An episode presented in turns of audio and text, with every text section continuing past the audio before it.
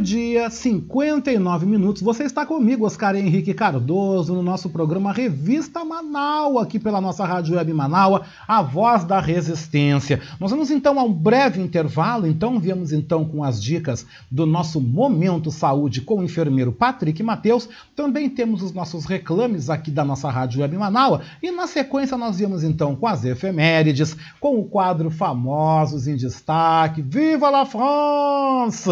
Também também com Batucando por aí, o quadro ALB nas ondas do rádio e o nosso Dream Team da Rádio Web Manaus. Tudo isso logo após o nosso breve intervalo. A gente volta em cinco minutinhos aqui na programação para você. Não saia daí, fique com a gente, continue participando. A gente vai ao vivo, vai junto até às três da tarde.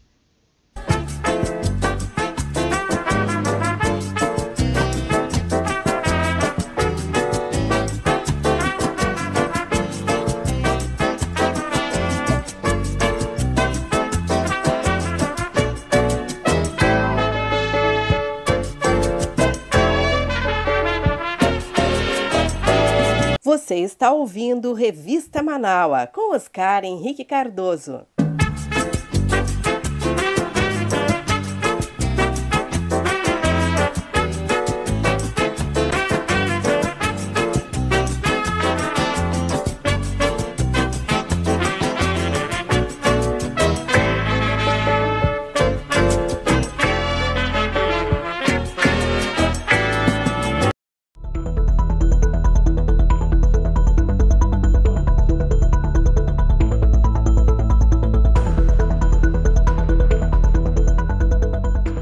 Momento saúde, o enfermeiro Patrick Mateus alerta para o risco que você está correndo ao tomar as famosas cápsulas de ômega 3. Olá, cuidado com o ômega 3.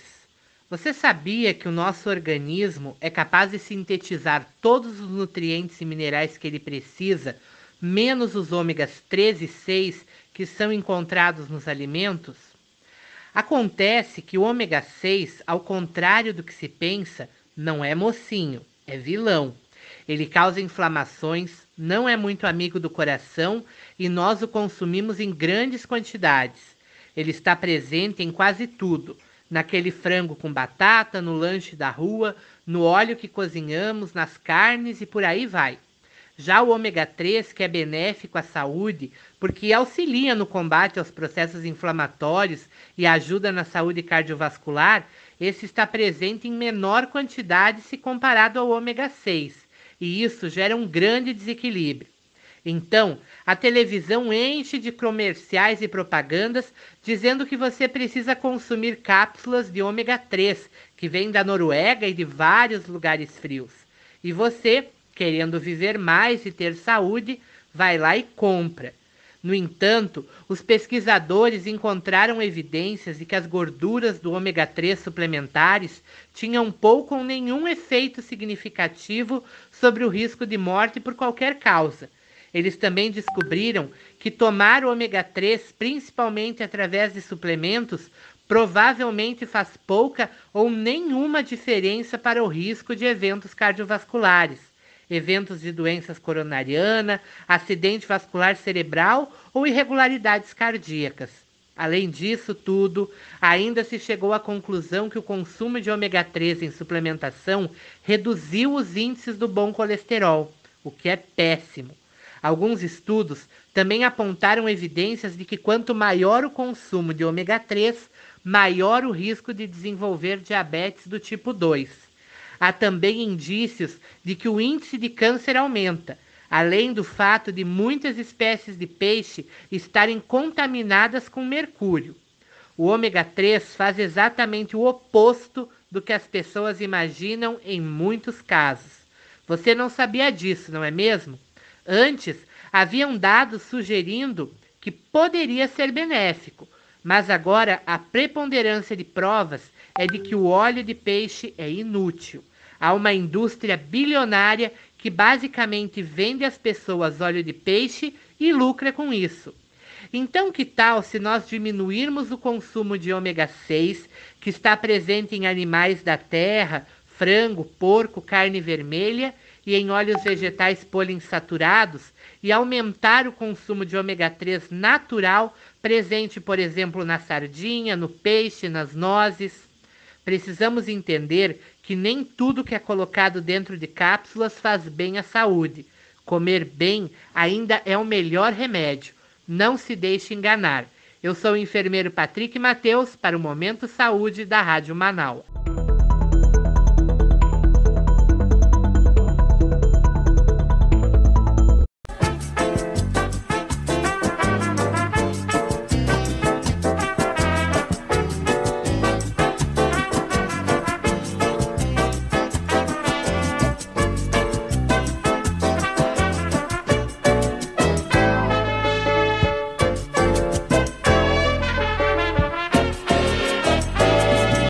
Está ouvindo Revista Manaua com Oscar Henrique Cardoso.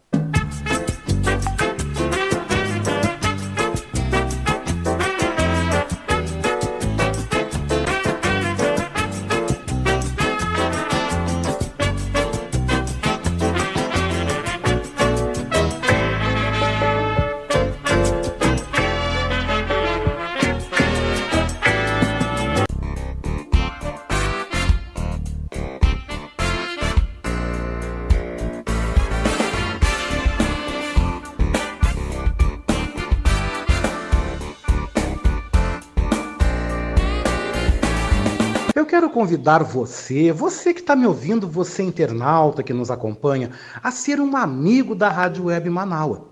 Você pode ser nosso amigo e também nosso parceiro no nosso projeto do financiamento coletivo. Acesse manaua.com.br barra doe e escolha uma forma para você contribuir para o fortalecimento de um canal de comunicação independente e democrático. Lá você vai encontrar diversas formas de contribuição como boleto, cartão de crédito e até mesmo depósito em lotéricas ou agências da Caixa Econômica Federal. Sua contribuição é fundamental para aprimorarmos ainda mais a nossa estrutura. Se você desejar saber mais sobre financiamento coletivo, você pode entrar em contato com a nossa colega Marilene Pullman através do telefone 51 99393 1747. Esta é a Rádio Web Manaua.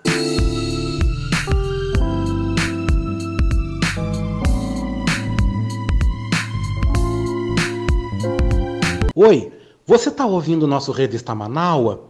Hum, eu quero aproveitar e te fazer um convite, tá? Você quer ser comentarista aqui no nosso Revista Manaua?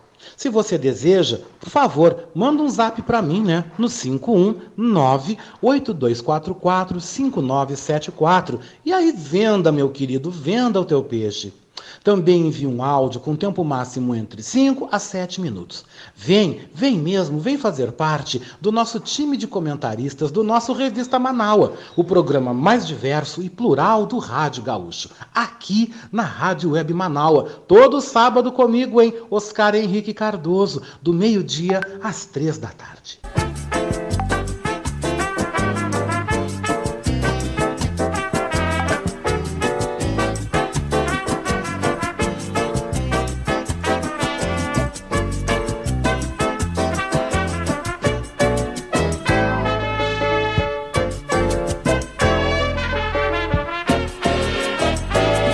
Você está ouvindo Revista Manaua com Oscar Henrique Cardoso.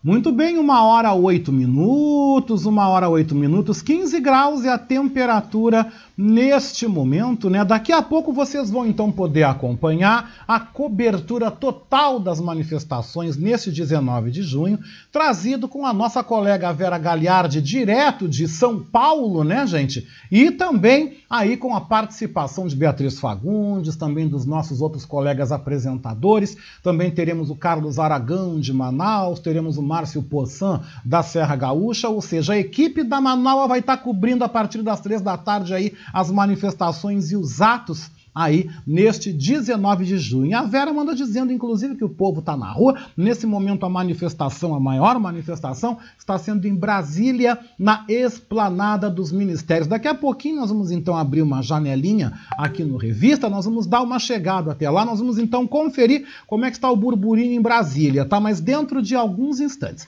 Porque agora, uma hora, nove minutos, com 15 graus a temperatura aqui em Porto Alegre, um sábado frio, chuva leve, nós vamos então relembrar então as datas importantes, aqueles nomes que entraram para a história, né? E também os aniversariantes do dia.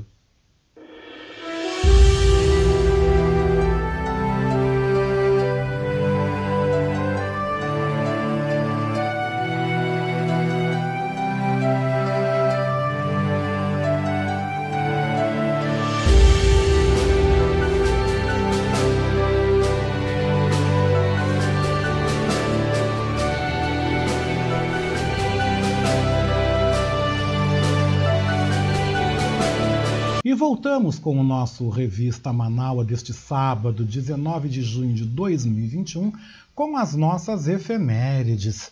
Hoje, 19 de junho, é o Dia do Cinema Brasileiro. O santo do dia é São Romualdo e a orixá é a Mãe Oxum. Hoje, em 1846, é realizada em Nova Jersey, nos Estados Unidos, a primeira partida oficial de beisebol. Em 1862, o Congresso norte-americano proíbe a escravidão em todo o território nacional. Em 1912, o governo dos Estados Unidos adota a carga de oito horas diárias de trabalho para os funcionários de todas as empresas. Em 1919, nascia o compositor e tradicionalista gaúcho Gildo de Freitas. Em 1944, nascia o músico, compositor e escritor Chico Buarque de Holanda. Em 1978, o desenhista Jim Davis lança o personagem Garfield, um gato preguiçoso e viciado em lasanha. Em 1988, cerca de 3 mil moradores de Berlim Oriental ouvem o show do cantor Michael Jackson realizado do outro lado do muro. E a gente ouve agora Chico Buarque, o aniversariante do dia, interpretando Apesar de Você. Amanhã vai ser outro dia. Amanhã vai ser outro dia. Hoje você é quem manda, falou, tá falado, não tem discussão, não a minha gente hoje anda falando de lado e olhando pro chão.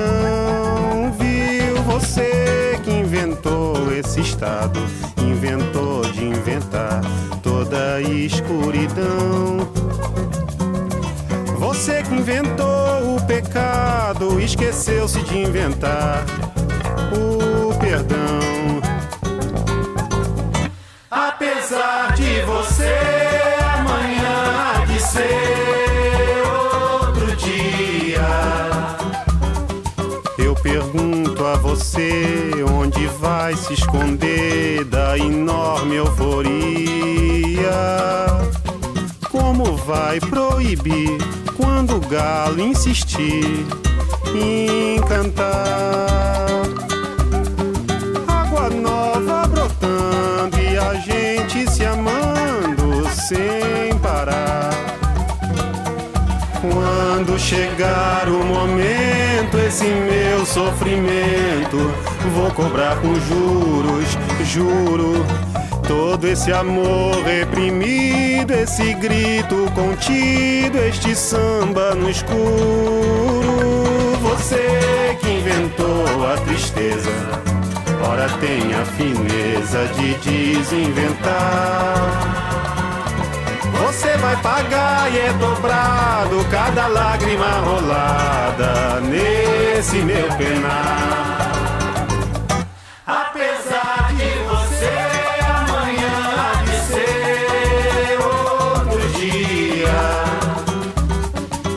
Ainda pago pra ver jardim florescer, qual você não queria. Você vai se amargar, vendo o dia raiar, sem lhe pedir licença. E eu vou morrer de rir, que esse dia de vir antes do que você pensa, apesar de você, apesar de você,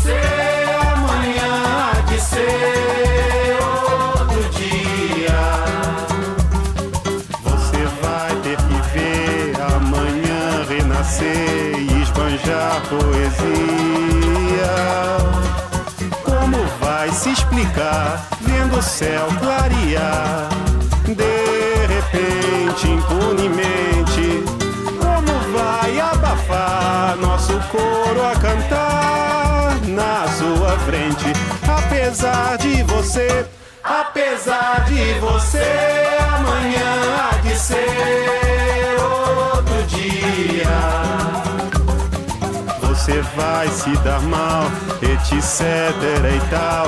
Laraiá, laraiá,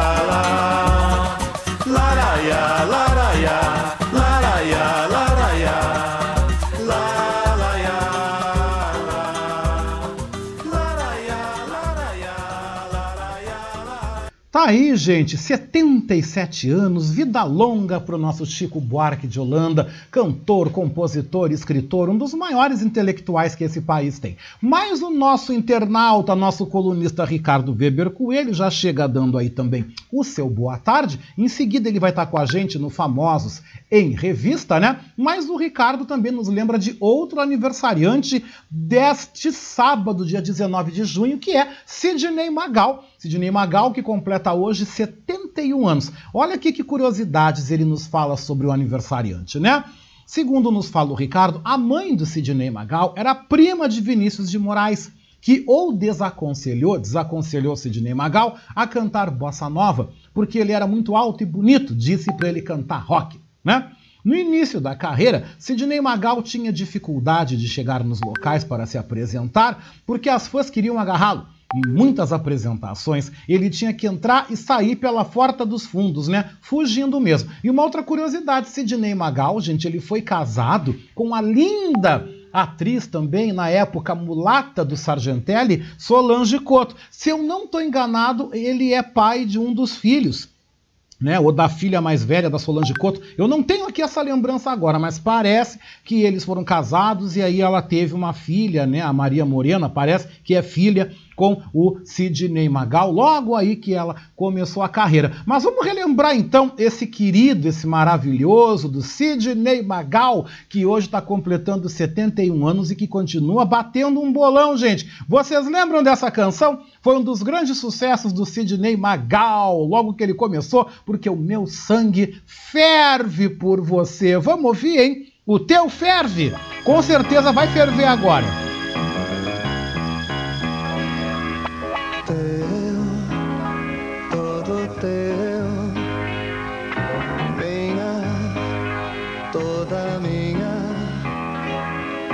Juntos essa noite. Quero te dar todo o meu amor.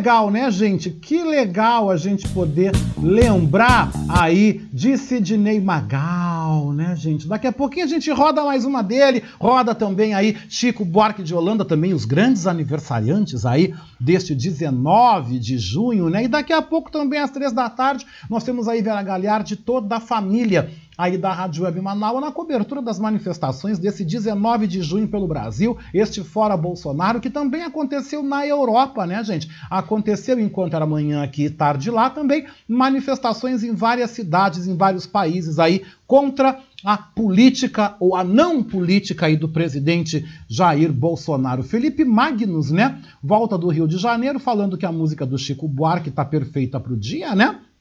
E que nada do que a gente lembrar deste momento político que a gente está vivendo. A Adriana Petter volta dizendo também, né, que tem poucas pessoas que estão indo tomar a segunda dose. Gente, vamos lembrar, vamos lembrar que é importante você se imunizar, é importante você garantir o reforço, né? Eu tomei a primeira dose, daí da vacina, tomei da AstraZeneca e vou tomar de novo. Também se eu ficar enjoado, também se eu ficar indisposto, pelo menos eu tô reforçando a minha imunidade. Não quer dizer que, ai, tu não pode pegar. Gente, tudo pode acontecer. Mas melhor você estar vacinado porque com certeza você estando vacinado, você vai estar mais imune, você vai estar mais protegido contra aí o ataque do, do, do, coronavírus, né? Pode dar problema? Pode. Pode não dar? Pode. Mas na dúvida, eu vou me vacinar. E na dúvida ou não, eu faço campanha, eu sigo o que diz então a comunidade médica para todos se vacinarem. Recomendo que as pessoas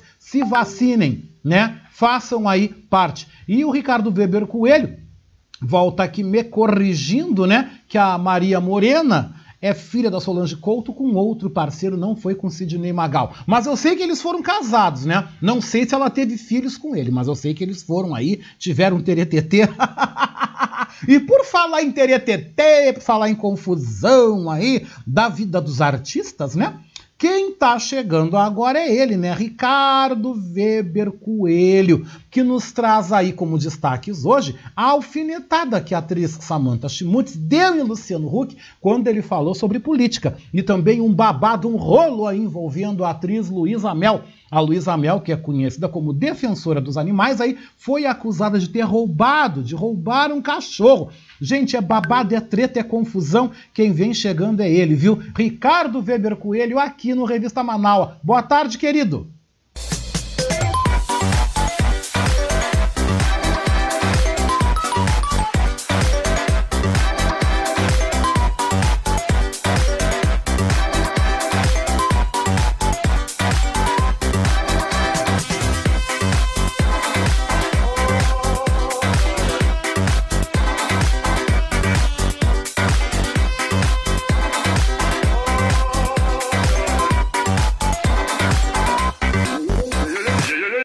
Oscar, tudo bem? Boa tarde, boa tarde aos amigos Manaualtas.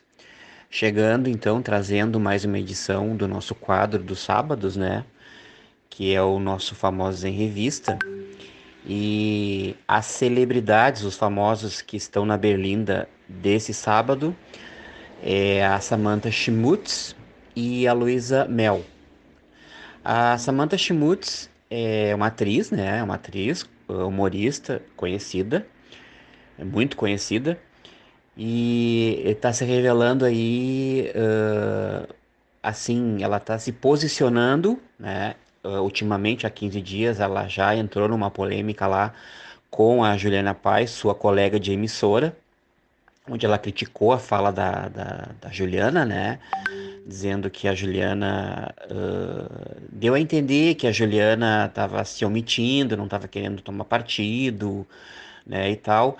E dessa vez, dessa vez, então, não foi diferente. Ela mandou aí uma indireta, ela alfinetou, na verdade, né? O posicionamento do apresentador uh, Luciano Huck, né?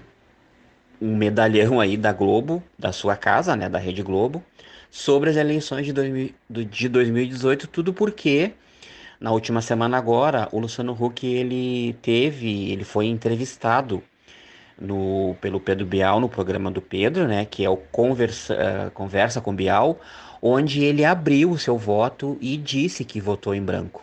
Né, ele abriu abertamente seu voto e a Samantha Schmutz não teve dúvida né? Ela foi lá e uh, criticou o, o, Luciano, né, o apresentador, resolveu mandar uma indireta para ele através das suas, das suas redes sociais, né?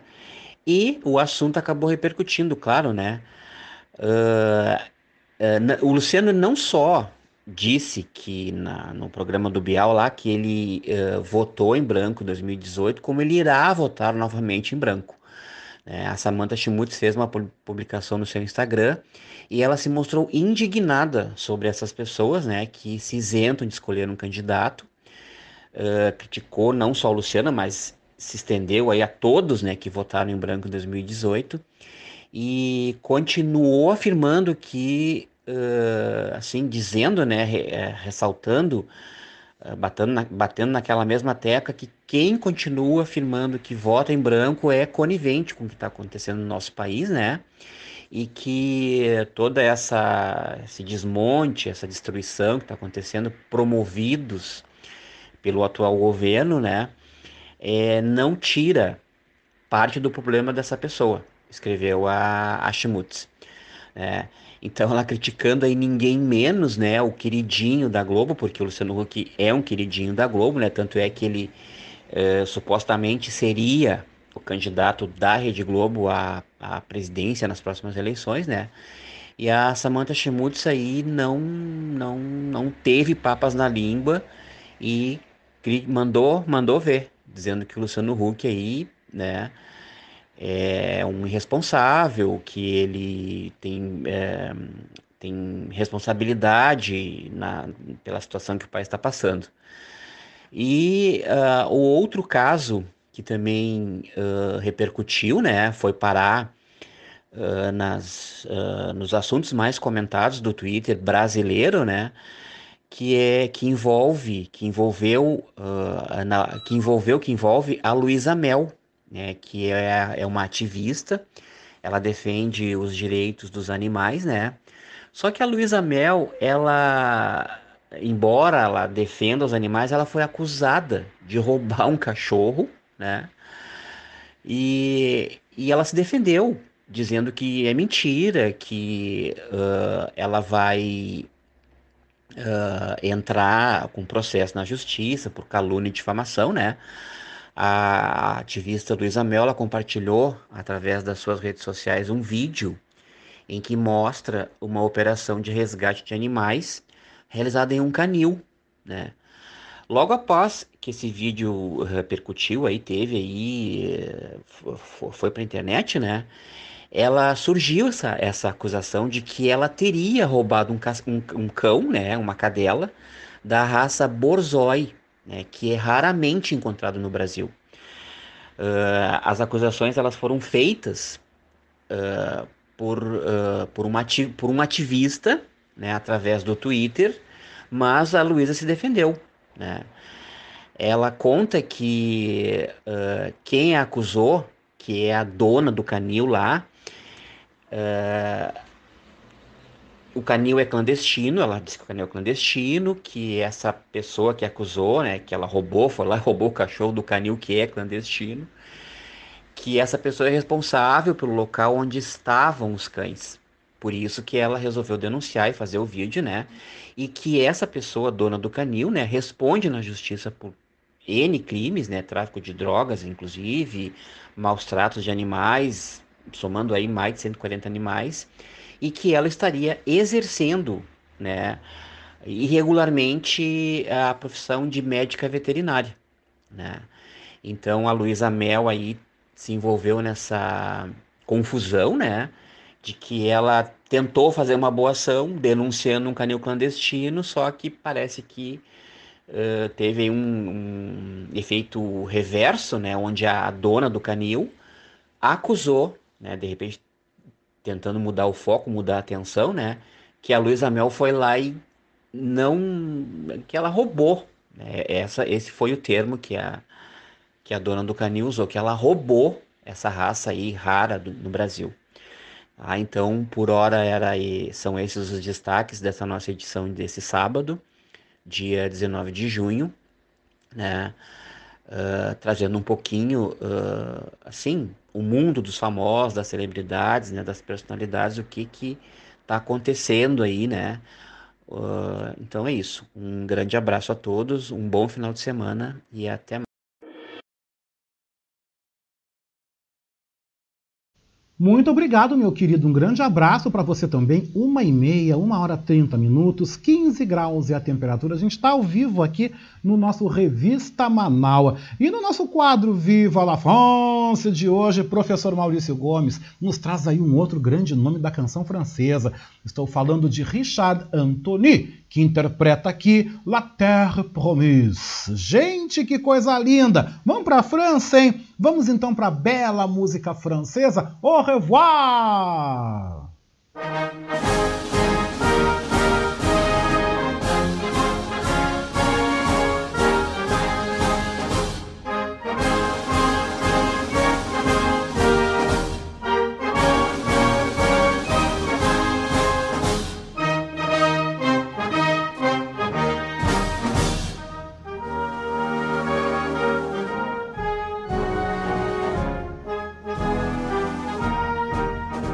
Boa tarde, ouvintes do Revista Manaua. Boa tarde, Oscar.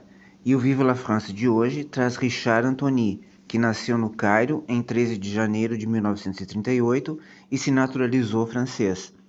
Passou a infância entre o Egito, a Argentina e a Inglaterra, indo depois para Paris.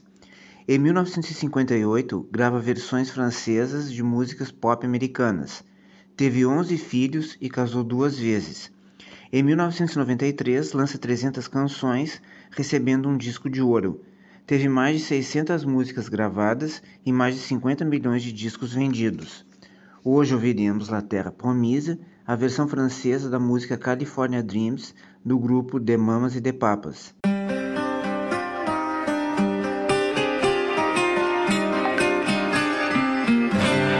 C'est Seigneur,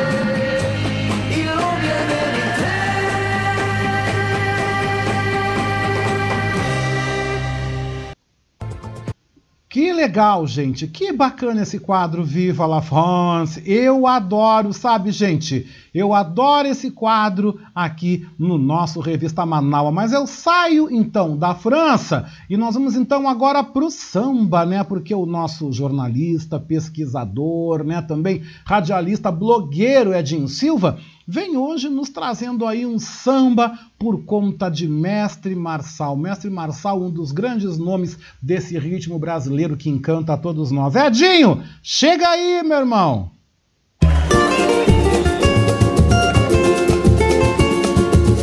Batucando por aí. As batucadas dos nossos tantãs. Alô, alô, alô. No ar, Edinho Silva, no Batucando por aí. Tudo bem, Oscar Henrique? Como vai? E como vão aqueles que me ouvem, os queridos e queridas ouvintes do Revista Manal? É, hoje Edinho Silva trazendo um convidado para lá de especial, Mestre Marçal. O Mestre Marçal, identificado com sua voz diferenciada, interpretando sons, sambas robustos, contundentes, políticos e com recados direto ao coração, trago hoje Arte de Perdoar, uma composição, uma composição de Adalto Magalha e Almir Guineto. Vem o sol, com seu raio dourado enfeitando a manhã. Que esplendor, esse quadro tão lindo que Deus criou. Não desanime, meu povo, muita alegria virá. Jamais perder a esperança, a felicidade te espera. Abre no coração, abre no rosto o sorriso da paz, é o, é o nascer da quimera. Eu sei que você é capaz. Jogue no chão essas pedras, bote na mão uma flor para ofertar. E antes que amanheça, não se esqueça que é, é arte saber perdoar. É em tempos em que vivemos de muitas dificuldades de convívios, já não, já não bastasse o distanciamento social, já não bastasse o sentimento líquido que paira na cabeça das pessoas, temos que conviver, infelizmente, com a intolerância a, todos os, a todas as coisas que ameaçam uma vida mais normal, mais igual, mais justa a todos os brasileiros e brasileiras. Pois eu recomendo então que sejamos muitos, muito esperançosos numa vida melhor, que sejamos resistentes para enfrentar e combater todas as intolerâncias que batem à nossa porta todos os dias. Vacina para todos, viva o SUS e fiquem com o Mestre Marçal. Falou? Até semana que vem, uma boa semana a todos.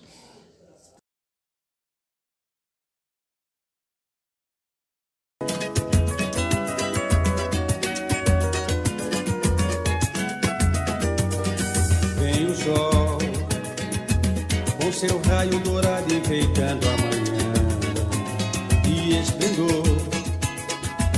Esse quadro tão lindo que Deus inspirou. Amanheceu, o amor nasceu, a paz no coração. Na minha voz é tanta emoção. Não desanime, meu povo, muita alegria virá. Jamais perder a esperança, o dia vai chegar. Não desanime, meu povo, muita alegria virá. Jamais perder a esperança, o dia vai chegar. A felicidade te espera. Abre no rosto um sorriso de paz. É o nascer da quimera. Eu sei que você é capaz. Jogue no chão essas pedras. Bote na mão uma flor pra ofertar. E antes que amanheça, não esqueça que é arte saber perdoar. Jogue no chão essas pedras. Na mão uma flor ofertar. E antes que amanheça, não esqueça que é arte saber perdoar. Vem o sol, vem o sol, com seu raio dourado enfeitando a manhã e esplendor. Esse quadro tão lindo que Deus inspirou. Amanheceu, o amor nasceu, a paz no coração. Na minha voz é tanta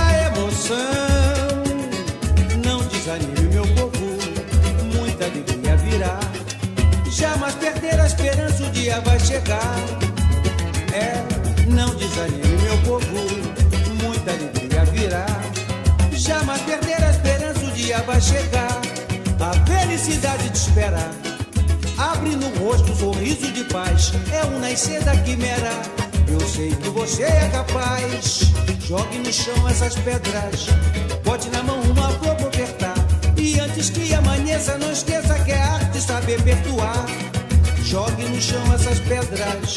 Bote na mão uma flor pra apertar. E antes que amanheça, não esqueça que é arte saber perdoar.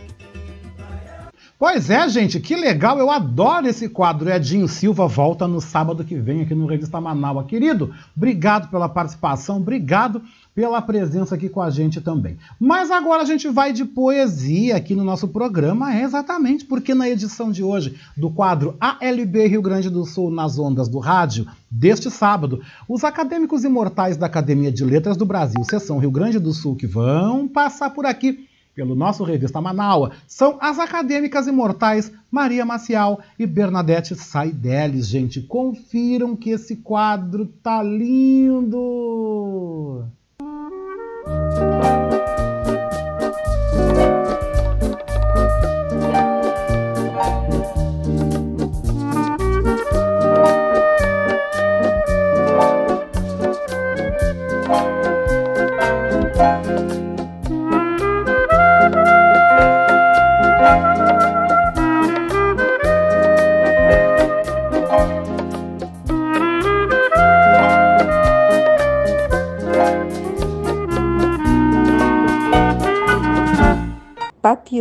Poema de Maria Maciel. Talvez ser como a borboleta, lentamente construir-se no silêncio, modificando-se na calmaria, transformando-se através do rompimento das barreiras.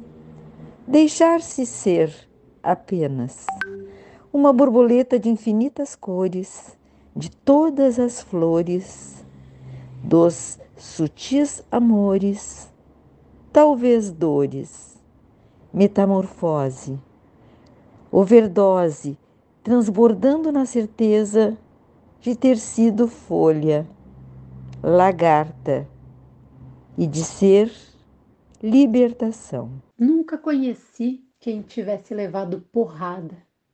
Todos os meus conhecidos têm sido campeões em tudo. E eu, tantas vezes reles, tantas vezes porco, tantas vezes vil. Eu, tantas vezes irrespondivelmente parasita, indesculpavelmente sujo. Eu que tantas vezes não tenho tido paciência para tomar banho.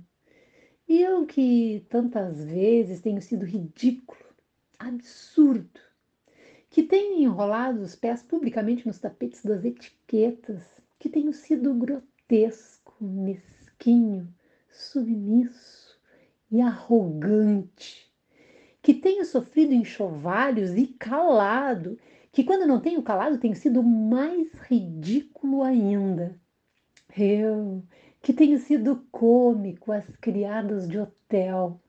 Eu que tenho sentido piscar de olhos dos moços de fretes. Eu que tenho feito vergonhas financeiras, pedido emprestado sem pagar. Eu que, quando a hora do soco surgiu, me tenho agachado para fora da possibilidade do soco. Eu que tenho sofrido angústia das pequenas coisas ridículas. Eu verifico que não tenho par nisso tudo neste mundo.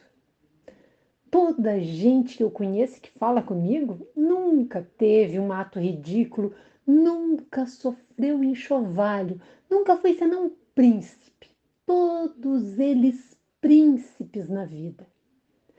Quem me dera ouvir de alguém a voz humana que confessasse não um pecado, mas uma infâmia, que contasse não uma violência, mas uma covardia. Não, são todos o ideal se os dois se me falam. Quem há neste largo mundo que me confesse que uma vez foi vil? Ó príncipes, meus irmãos, então sou só eu que é vil e errôneo nesta terra? Poderão as mulheres não os terem amado, poderão ter sido traídos, mas ridículos nunca. E eu, que tenho sido ridículo sem ter sido traído, como posso eu falar aos meus superiores sem titubear? Eu que venho sido, tenho sido vil, literalmente vil, vil no sentido mesquinho e infame da vileza. Ah, estou farto de semideuses. Onde é que a gente Onde é que há gente no mundo? Poema em linha reta de Fernando Pessoa por Bernadette Seidler. Todos os dias, como a aurora que sempre vem e vai embora. Se me tirarem a caneta, escrevo com o vapor no vidro, com barro na calçada, com o batom no espelho, com gravetos na grama. Se me arrancarem os braços, escreverei com os olhos nas nuvens. Se me vendarem os olhos, escreverei com estrelas no céu do meu pensamento. Este é o poema Todos os Dias de Bernadette Said. Que lindo, gente, que lindo. Olha, esse quadro ALB nas ondas do rádio, eu quero mandar o meu abraço, o meu carinho, então, para o presidente da LB Rio Grande do Sul, Milton Pantaleão Júnior, também para os acadêmicos imortais que estão nos acompanhando. E esse quadro, gente, ele vai ao ar em duas edições, inédito, hoje no Revista Manaus, sempre após a uma e meia da tarde comigo, e na segunda-feira no programa Voz da Resistência, depois das onze da manhã, comigo também, aqui na programação da Rádio Web Manaus. E acabou disparando aqui a trilha do samba, a gente bate dedo onde não deve, mas vamos embora. Antes então da gente dar um segmento, vou trazer o recadinho do nosso querido colega, que nosso querido apresentador, Tairone Melo, né, que apresenta o Geografia do Rock toda a sexta-feira, às nove da noite, aqui na Rádio Web Manaua, e ele manda dizendo: Oi, Oscar, sabe que as pessoas que ainda não se vacinaram, né? Ele manda dizendo que tem muita fake news, mandou aí alguns dados falando sobre isso, né? E ele diz que o maior risco é as pessoas não se vacinarem. Concordo em gênero, número e grau. Na segunda-feira, no programa Voz da Resistência, eu vou preparar um material falando sobre a questão da vacinação aí trazendo e mandando aí para vocês uma lista do endereço de locais que você pode se vacinar aqui em Porto Alegre, tá? Eu vou dar um pequeno serviço sobre o assunto para que a gente possa também ajudar aí a motivar, ajudar a mobilizar para que os porto-alegrenses se vacinem, para que voltem a tomar aí a segunda dose das vacinas, né? Que voltem a fazer o reforço, porque se você não fizer o reforço, pouco vai adiantar. Mas o momento é é claro, nós entrarmos também nessa luta, nessa peleia com toda a sociedade, garantindo aí o combate ao coronavírus. Cada um de nós pode fazer a sua parte e a gente vai fazer a nossa aqui, com certeza. Mais 1h49, 1 hora 49 minutos, 15 graus a temperatura. Tempo instável, céu nublado em Porto Alegre. Daqui a pouco, a partir das 3 horas, nós temos aí a cobertura das manifestações do 19 de junho, com o comando de Vera Galhardi, direto de São Paulo, com a participação de Beatriz Fagundes, com a participação do Márcio Poçan, Cláudio Cantori também de São Paulo. Toda a família Manaus vai estar participando. Eu não vou estar com vocês hoje, porque eu vou estar daqui a pouco, às 4 horas da tarde, ministrando aí uma roda de conversa participando do projeto Letras Pretas, projeto que foi selecionado pelo edital da Fundação Marco Polo e que acontece na Associação Satélite Prontidão aqui em Porto Alegre. Meu muito obrigado à família Prontidão pelo convite. Daqui a pouco, às quatro da tarde, eu estarei lá. Como é num outro extremo de Porto Alegre, eu vou entregar o programa um pouco mais cedo e vou me deslocar para o Satélite Prontidão. Dá mais ou menos uns 40 minutos aqui da minha casa. É um pouco longe mesmo, por isso, então, nós vamos terminar o programa hoje um pouco mais cedo. Mas você, então, na sequência, às três horas, você vai ter Vera Galhardi aqui, toda a equipe da Manaua cobrindo os atos, inclusive aqui em Porto Alegre também, cuja concentração começa daqui a pouco, diante ao Paço Municipal na Praça Montevidéu. E agora, gente, o Revista Manaua traz aí o seu Dream Team, o nosso time de colunistas que vão passar a folhear as páginas da nossa revista com os mais diversos temas. A gente chuta a bola agora e começa destacando a semana no futebol falando sobre o impasse na escolha do novo técnico do Inter, que enfrenta o Ceará amanhã aqui no Beira-Rio. O Grêmio, que está na lanterninha do Brasileirão, perdeu aí para o Esporte Recife. Futebol feminino, Copa América. Vamos falar também do Juventude, que também está aí dentro do Brasileirão, né, gente? Tem muitas, muitas informações. Quem vem dando um resumão sobre o futebol é ele, é o nosso jornalista e comentarista esportivo, Denilson Flores. E a bola rolando agora aqui no Revista Manaus.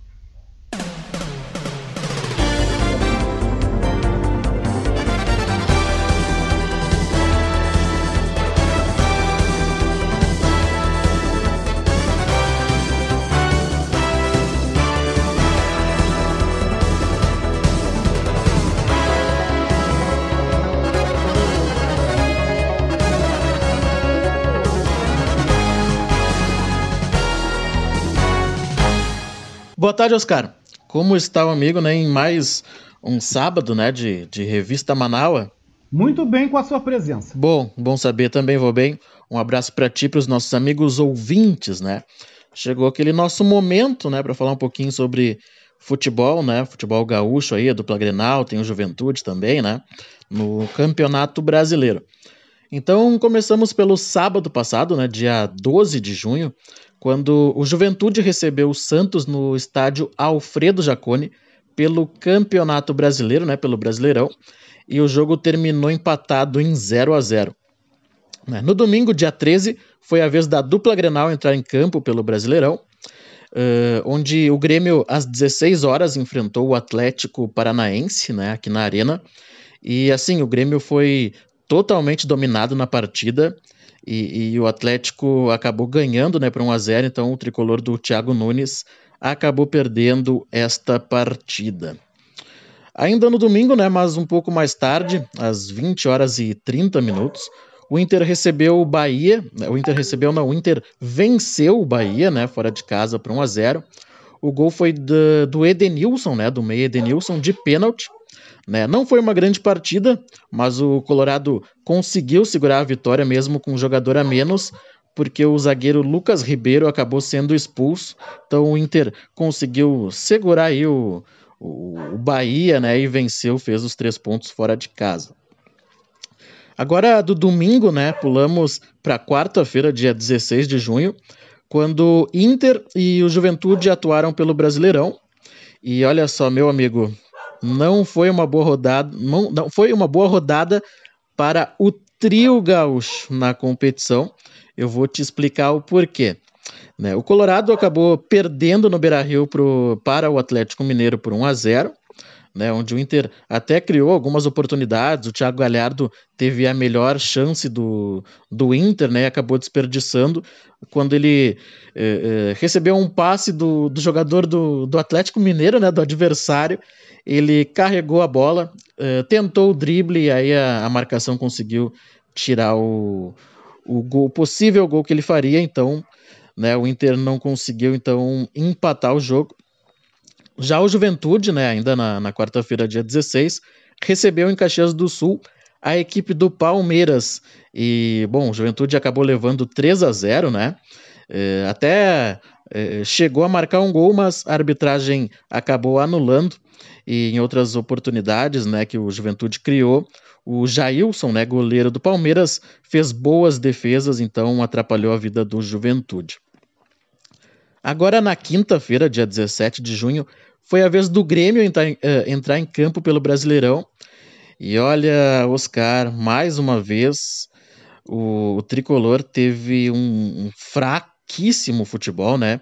O Thiago Nunes acabou escalando alguns jogadores que a torcida contesta, e aí esses jogadores não deram a resposta que o treinador eh, eh, queria, né? Então o, o, Inter não, desculpa. O Grêmio acabou perdendo por 1 a 0 para o Sport lá na Ilha do Retiro.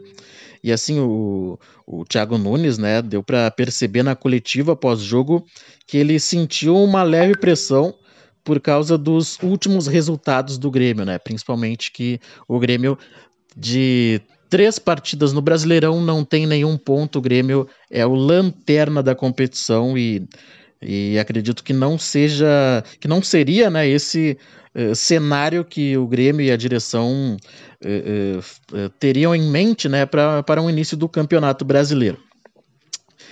lembrando que no final de semana passada e no meio da semana, né, não tivemos rodada do Campeonato Brasileiro Feminino A1 por conta dos amistosos da seleção feminina. Mas o Brasileirão Feminino retorna hoje com o clássico Grenal às 20 horas e 30 minutos no Beira Rio. Né? Então, Grêmio e Inter Feminino estão bem próximas né, na tabela da, da, da competição. As gurias gremistas estão na quarta colocação e as gurias coloradas estão na quinta posição, né? Mas uh, os dois times têm os mesmos 24 pontos, só o, o que diferencia aí são os critérios de desempate.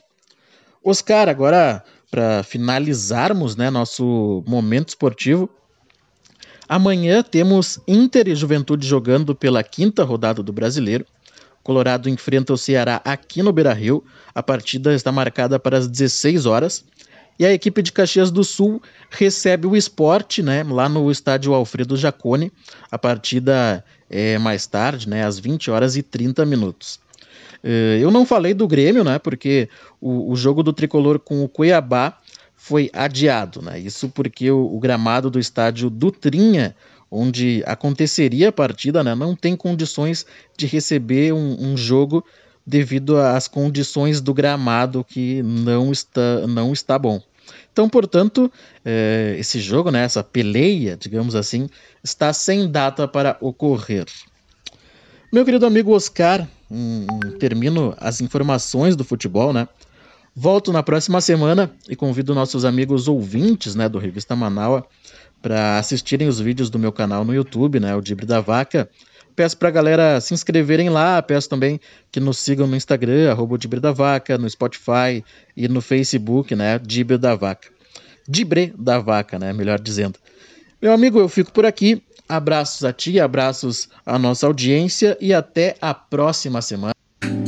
Muito obrigado, viu, Denilson? Um abraço para você, saúde, paz, um excelente final de semana. E não deixem de acompanhar a rodada do Brasileirão, do futebol, né? Futebol também é uma coisa boa, a gente também se distrai. Mas quem vem chegando agora também na pegada do futebol é o nosso jornalista e escritor Léo Cantarelli, que volta ao Revista Manaua, comentando sobre o início da Eurocopa, que começou esta semana, e também destaca o combate ao racismo no futebol. Boa tarde, Cantarelli!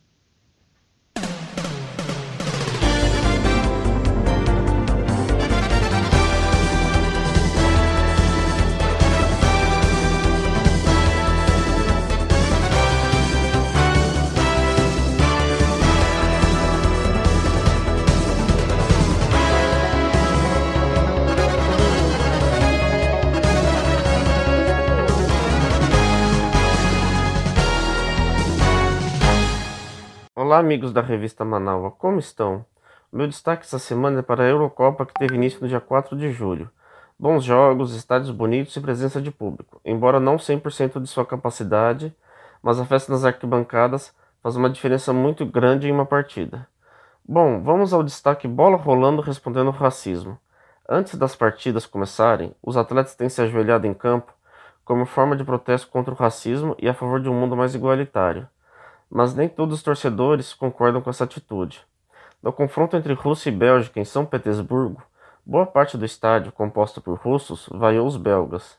Os atletas russos não aderiram ao protesto, lembrando que São Petersburgo é um lugar em que a supremacia branca é muito forte, tanto que o Zenit, time local, sempre teve dificuldade em contratar atletas de outras etnias, pois a torcida não os aceita e já deixou isso claro várias vezes. Bom, o placar? 3 a 0 para os belgas. O destaque?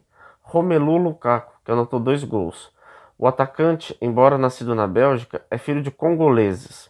Que bom que o melhor em campo foi um jogador negro. Não precisou nem de textão e nem nota de repúdio aos atos idiotas dos russos. Lukaku deu a resposta. Outro jogo que ocorreu foi Inglaterra e Croácia em Londres. Os britânicos têm aderido ao gesto antirracista, mas isso não tem sido visto com bons olhos por parte de seus torcedores. Tanto que a Federação Inglesa chegou a emitir uma nota pedindo aos torcedores que não vaiassem seus atletas durante o ato, algo que não adiantou, pois houve vaias na arquibancada. Já os croatas foram piores. Primeiro que a federação local emitiu um comunicado dizendo que eles não iriam aderir ao protesto, pois não era um problema deles. Sim, isso mesmo, nenhum jogador croata foi contrário à decisão. O resultado do jogo, 1 a 0 para os ingleses. Gol de Harry Sterling, jamaicano de nascimento, mas que ainda criança migrou com a família para o Reino Unido. Mais uma vez o bola e campo respondendo às polêmicas de neofascistas. Outra polêmica envolveu Áustria e Macedônia do Norte. Os austríacos venceram por 3 a 1. O terceiro gol foi anotado por Marco Arnautovic. Embora seja austríaco de nascimento, o atacante de 32 anos tem ascendência serva por parte de pai. O atleta herdou o patriotismo de seus familiares e adere às causas sérvias. Na comemoração de seu tento, o jogador proferiu palavras ofensivas aos albaneses e teve que ser contido por seus companheiros que tentaram interromper suas falas. Para quem não sabe, Macedônia do Norte e Sérvia já formaram um país só denominado Iugoslávia.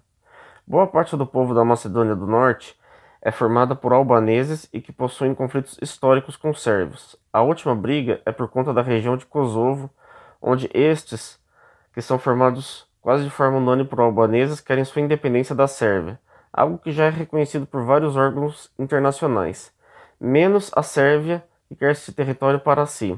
Arnautovic não é flor que se cheire e já foi flagrado em campo fazendo tal gesto de supremacista branco.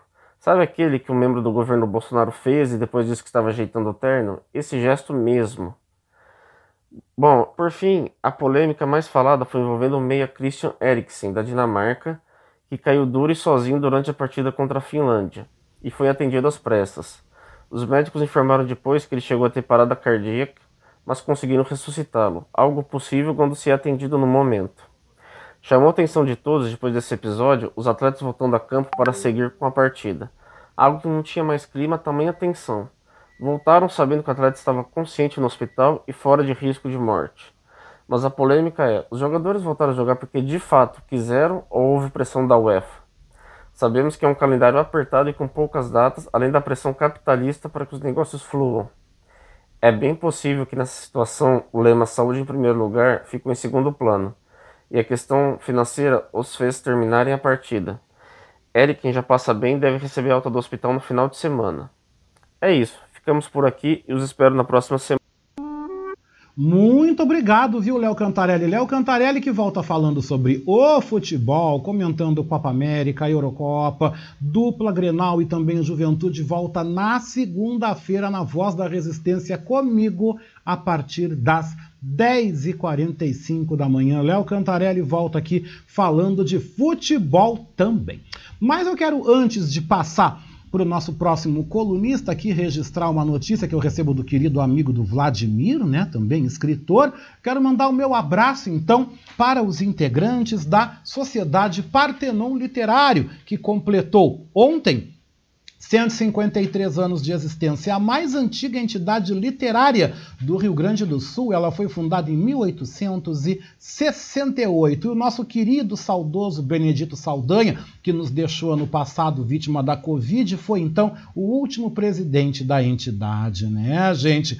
Eu vou falar mais sobre esse assunto, sobre a história da Partenon Literário, na segunda-feira, tá? Mas eu aqui recebi a matéria, registro, eu envio os meus parabéns a essa entidade tão importante para a literatura e para a cultura do Rio Grande do Sul. E nós vamos falar então mais sobre esse assunto na segunda-feira, né, gente? 2 e 5, 2 horas e 5 minutos, 16 graus é a nossa temperatura agora aqui em Porto Alegre, no bairro Partenon, na zona leste da capital, onde você pode estar nos acompanhando, né, gente? Onde você está com a gente aqui no Revista Manaua. E quem chega agora é ela, sim, falando sobre educação financeira. Nossa economista e professora Patrícia Nazi Sandes vem ao Revista Manaua comentar sobre mais um aumento da taxa Selic. E o que esse reajuste de 4,25% ponto percentual vai impactar no nosso dia a dia? Boa tarde, Patrícia.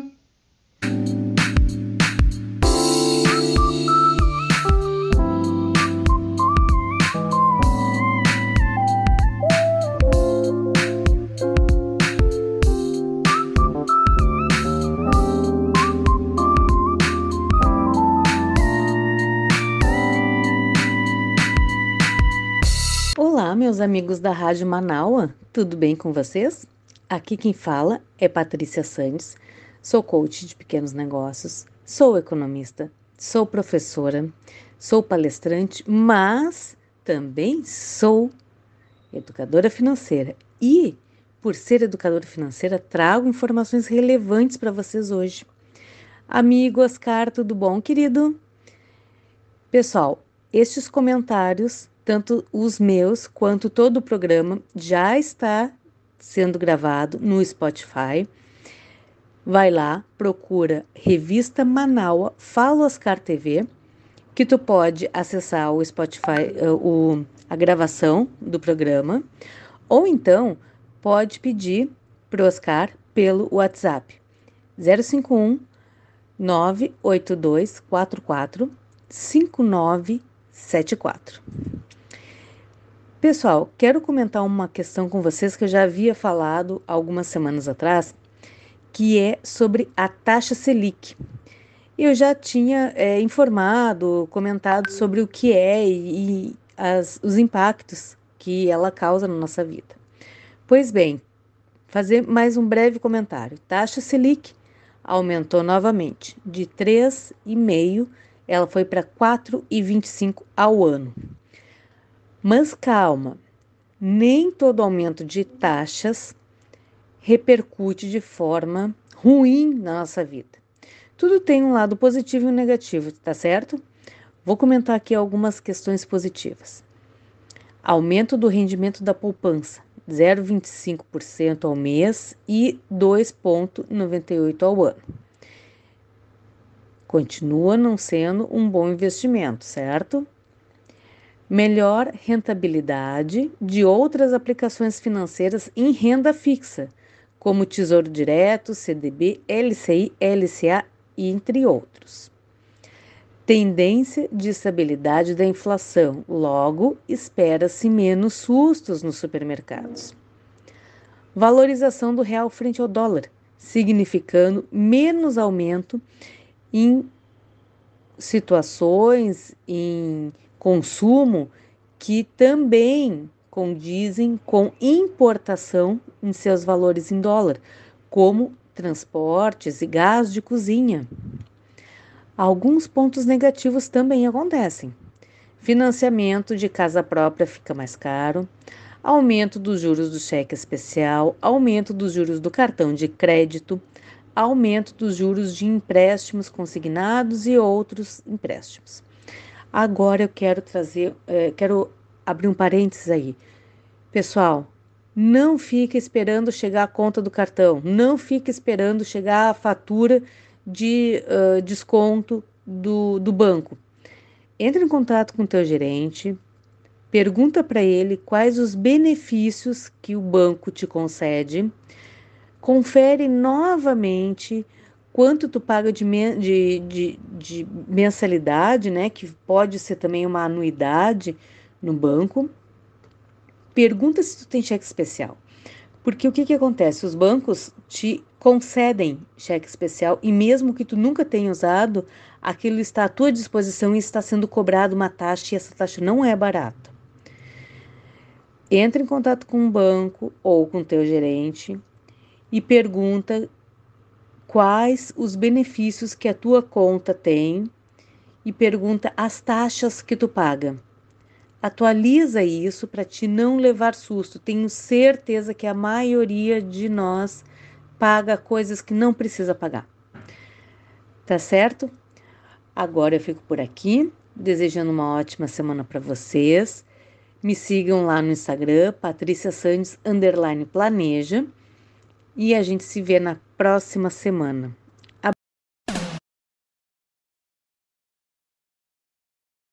Isso mesmo, Patrícia, com certeza a gente então reprisa este comentário. Então, Patrícia Sandes volta na segunda-feira na Voz da Resistência falando de economia, tá? E nós vamos então falar aí mais uma vez, se você não pode acompanhar aqui no Revista agora, então na segunda de manhã você acompanha comigo então sobre o que, que a taxa Selic vai refletir na sua vida. E se você tem conta bancária, preste bem atenção, converse com seu gerente, se informe muito bem sobre as taxas porque em momento de juro alto, as prestações vão às alturas. E tome cuidado com cartão de crédito, gente. Tome cuidado com cheque especial. Preste bem atenção na hora de contrair o empréstimo. De preferência, vou dar uma dica minha aqui de Oscar Henrique. Se você não puder comprar à vista, deixa para um outro momento, pesquisa, tenta negociar um preço melhor. Compre alguma coisa no máximo, gente, no máximo em duas, três prestações. Não faça crediário para comprar roupa, sapato. Agora, se você vai comprar um bem de consumo, pegando um exemplo, uma geladeira, um freezer, um fogão, vai comprar uma televisão, tudo bem, você pode até dividir em mais vezes, tá? Mas comprar roupa, gente, fazer crediário, se entupir no SPC e no Serasa por causa de roupa, não vale a pena. Isso estou dizendo para você. Se você vai comprar um bem durável, como um automóvel, vai trocar de carro, Preste bem atenção no momento, preste bem atenção nas taxas que estão sendo ofertadas no mercado e negocie. Negocie acima de tudo. O que você puder comprar também pela internet, pela internet vale mais a pena, porque ainda o governo não conseguiu tributar em cima das lojas virtuais, em cima da internet. Então ainda está valendo a pena você comprar também pelos aplicativos que a própria internet te oferece. Duas e 12, duas horas e 12 minutos, gente. E o jornalista, professor universitário palestrante Gustavo Deon vem hoje no seu comentário falar sobre ser alguém agradável. Você já pensou nesse assunto? Boa tarde, professor.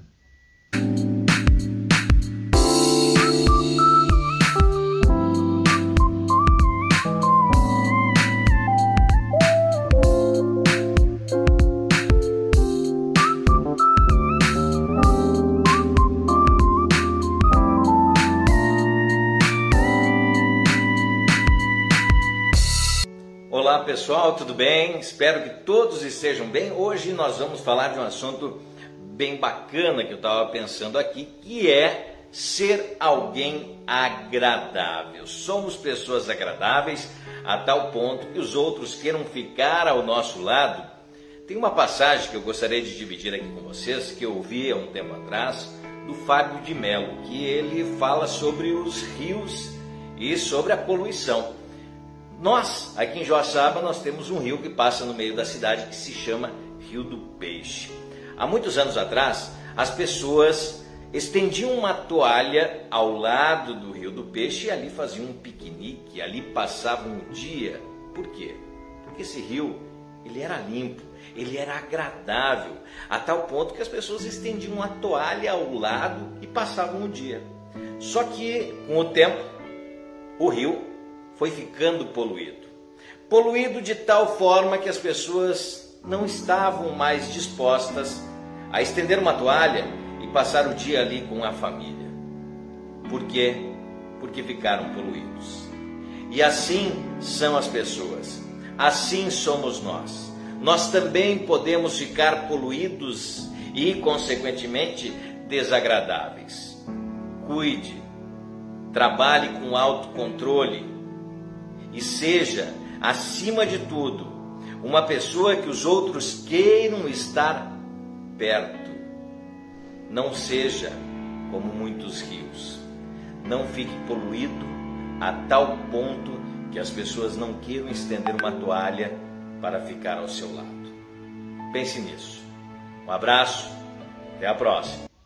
Um abraço também, professor Gustavo Deuon. Obrigado pela tua presença, também pela tua participação aqui no nosso Revista Manaua, né, gente?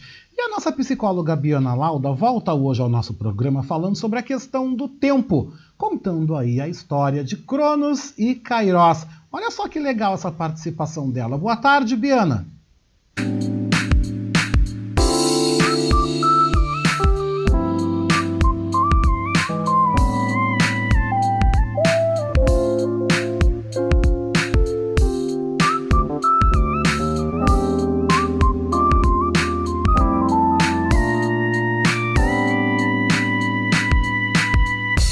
Muito boa tarde a todas e todos os ouvintes do programa Revista Manaua. Boa tarde, Oscar. Na fala anterior ao Dia dos Namorados, né, no outro, outro sábado ainda, eu estava falando para vocês um pouco sobre a dimensão do tempo.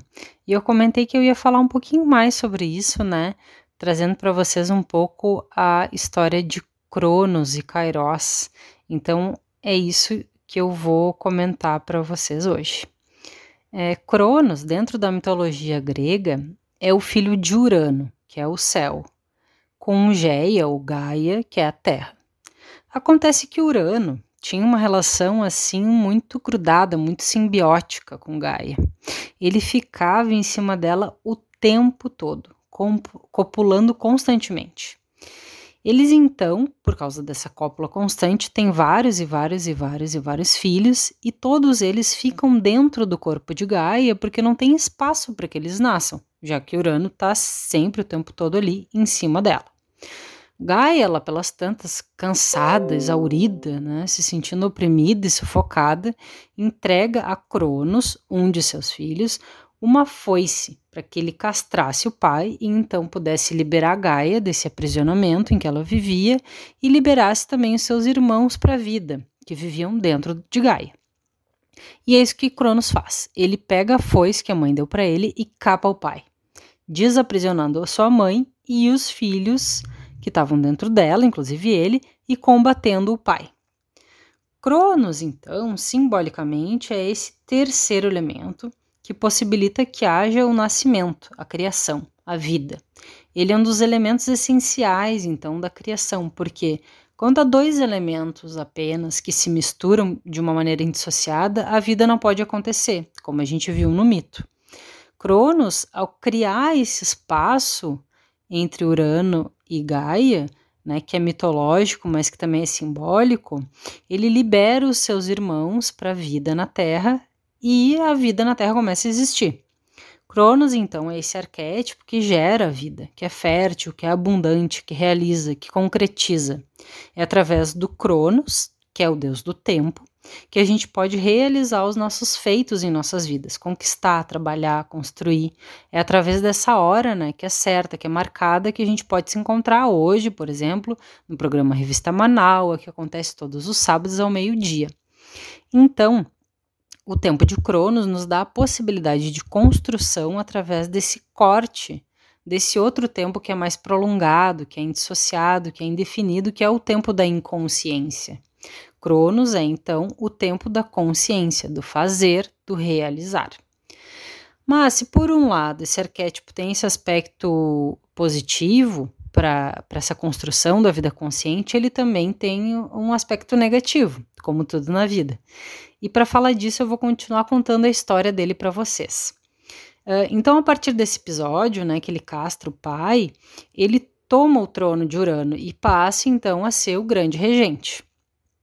E, estando no poder, então ele se torna um, um líder totalitário, autoritário, controlador e morre de medo que um de seus filhos faça com ele o que ele fez com o pai.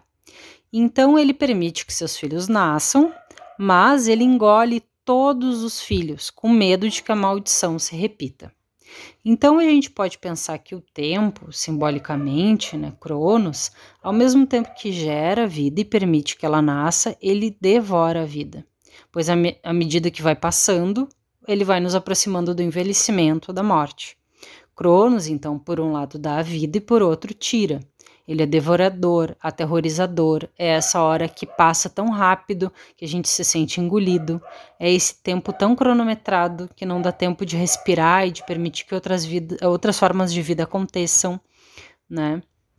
Então, Cronos, como esse pai controlador, não permite que nada que ele não saiba possa acontecer. Então, é, ele permite que os filhos nasçam, mas não permite que sejam aquilo que eles são, que se expressem. Né? Esse aspecto nosso, que se levado a um extremo, quer ter o controle de tudo. Né? E acaba se tornando uma parte rígida, apegada, ranzinza, amargurada. Então, Cronos é esse tempo que nos faz entrar em contato com a vida, mas também com a morte. É o tempo limitado. Então, é o tempo que organiza, mas também é o tempo que mata, que corta, que limita, que nos diz, por exemplo, que o programa do Oscar, por mais que esteja maravilhoso e dá vontade de ficar ouvindo por mais tempo, ele acaba todo sábado às 15 horas. Então, é o tempo que começa, mas que termina. É o tempo da vida. É, então, se a gente usa a força de Cronos a nosso favor, ele é essa força que nos ajuda a realizar o que a gente quer e a cortar aquilo que a gente não quer. Mas se a gente acaba aprisionado nele, a gente fica nesse aspecto do controle extremo e do medo de ser passado para trás, do medo de morrer, com uma ideia de que nada pode sair uh, fora do que a gente está planejando, do que a gente está organizando, do que a gente está pensando. E como o tempo de Cronos começa e termina, hoje eu vou ficando por aqui. Ficando então agradecida por esse tempo que a gente compartilhou e com a intenção de que no próximo sábado a gente se encontra por aqui de novo e aí a gente vai estar tá falando um pouquinho é, do oposto de Cronos, que é Kairos. Tá bem? Um ótimo final de semana a todas e todos e um grande abraço. Para você também, minha querida, um ótimo abraço. Olha que legal, hoje foi Cronos, em semana que vem vamos falar então a história de Kairos, né, sobre o tempo, né? Essa participação bastante interessante. Mas quem chega agora também é outro colunista nosso, né?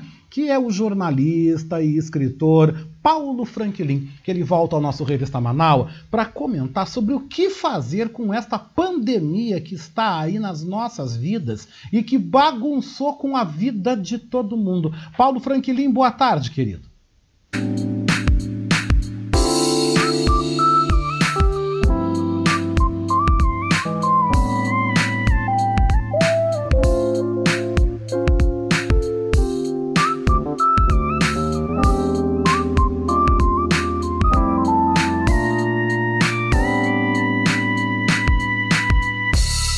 Boa tarde, amigos da Rádio Manaua e do programa Revista Manaua do meu amigo Oscar Henrique Cardoso.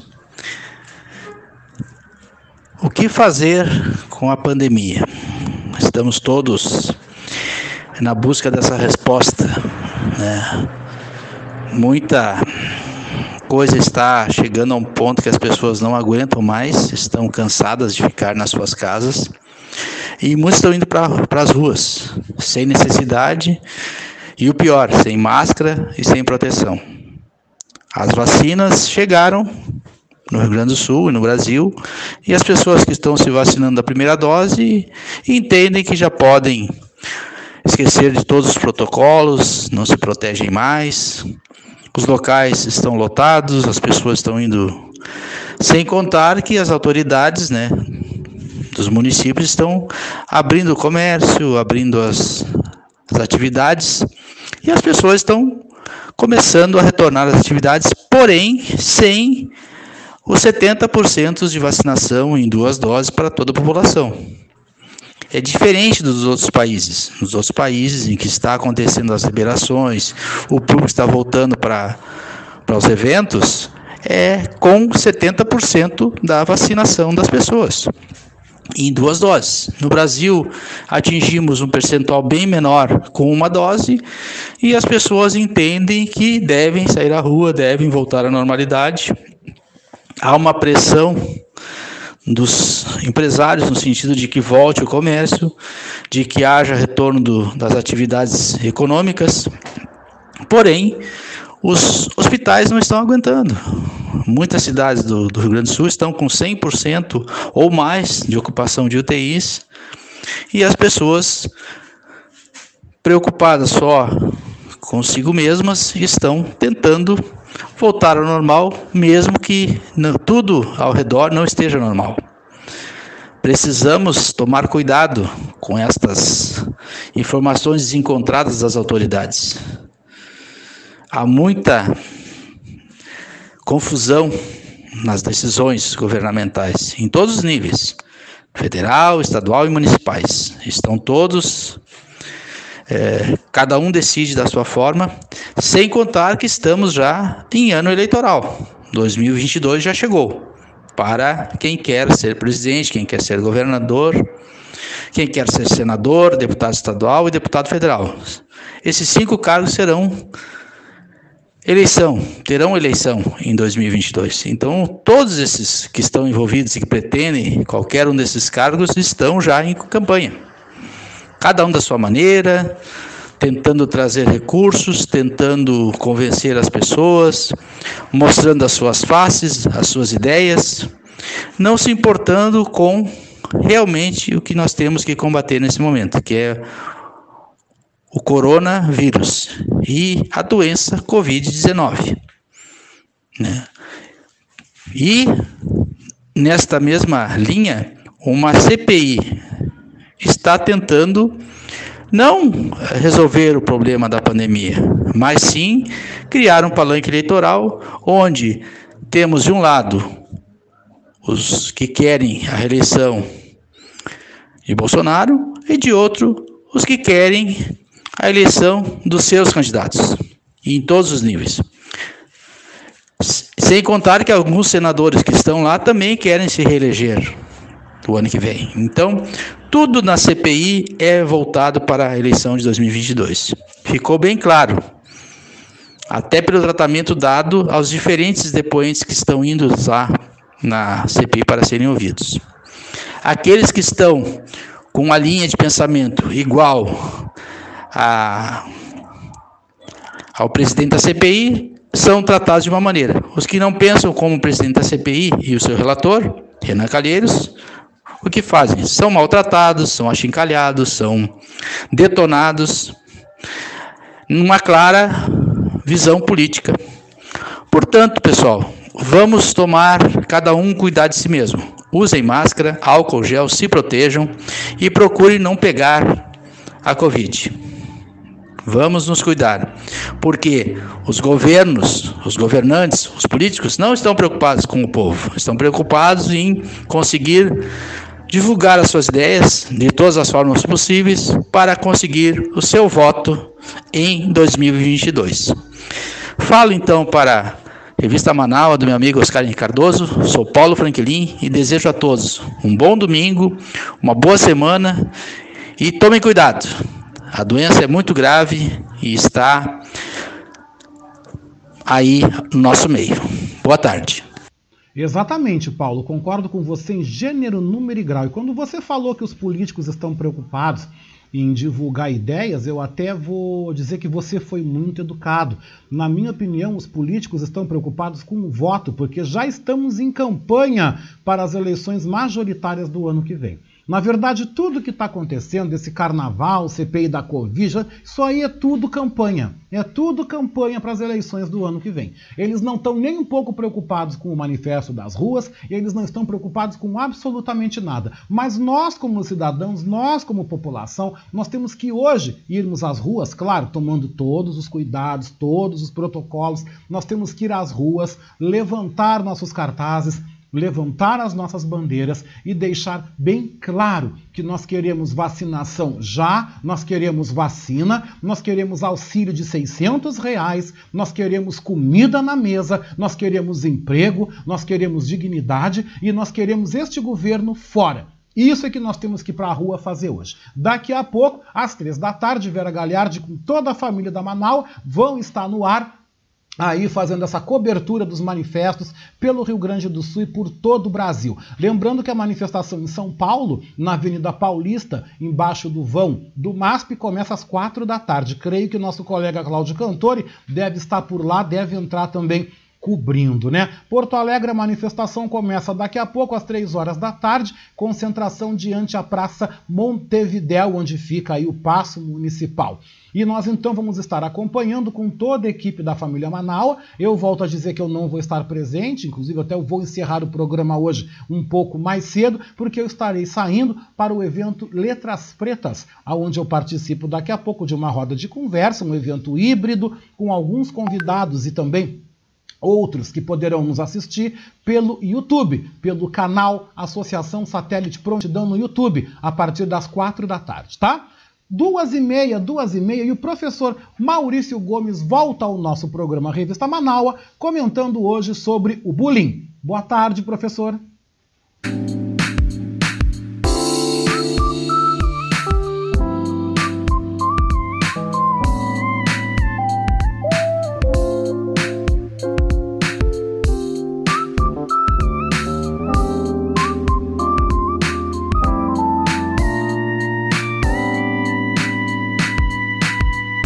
Boa tarde, ouvintes do Revista Manaua. Boa tarde, Oscar. O tema do meu comentário de hoje é o bullying.